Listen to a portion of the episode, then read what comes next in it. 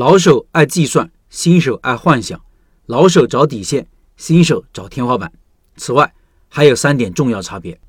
米粉店潘老板在跟众多开店新手和老手交流之后，发现两者有以下几点不一样。明白这些差别，对于新手或者开店早期的老板非常有价值。这些差别就是进步空间。这四点差别分别是：第一，财务逻辑不一样。新手项目筛选易出错，老手偏爱底线思维，总是喜欢核算最高成本和最低收益，经常会问一个问题：万一做不成，会亏多少钱？我能不能承受？这个可能的收益值得我投入那么多时间和精力吗？这个项目的投入产出比是多少呢？老手喜欢计算资产效率，新手喜欢幻想资产效率。因为业务不熟悉，同时又没有养成深度思考的习惯，就容易导致感性打败理性的情况。有些项目从财务逻辑上是行不通的，不是好项目。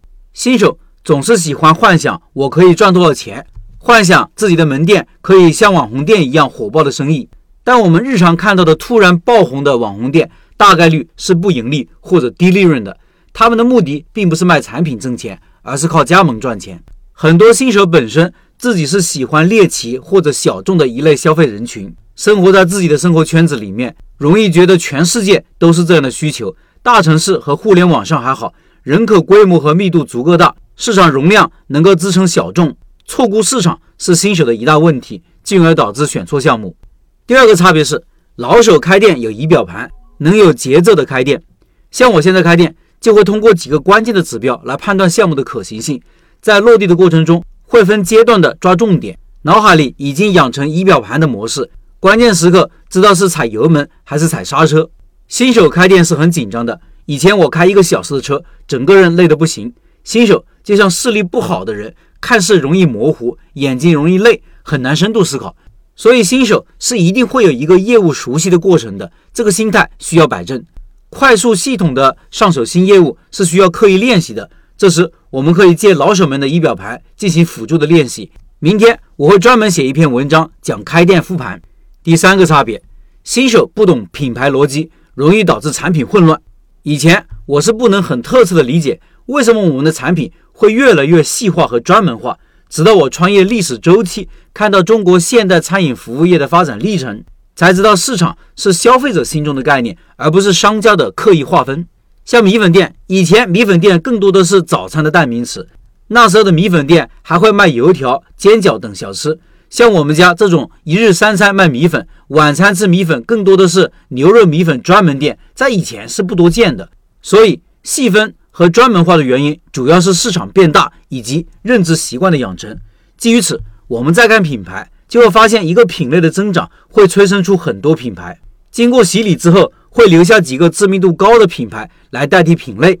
目前，牛肉粉面有几个有代表性的地域品牌：兰州牛肉拉面、淮南牛肉汤、湖南常德牛肉粉、贵州花溪牛肉粉等等。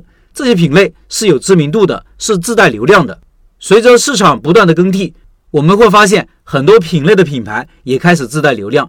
品牌能解决的是流量曝光。和转化效率的问题，能够降低购买的决策门槛。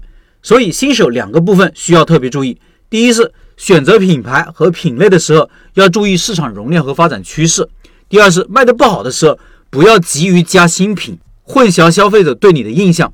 一般来说，新店的生意不会一下子就很好，所以需要多在流量运营上下功夫，不要一碰到问题就怀疑产品不行。如果产品有复购，好评不错，很有可能是因为市场没打开。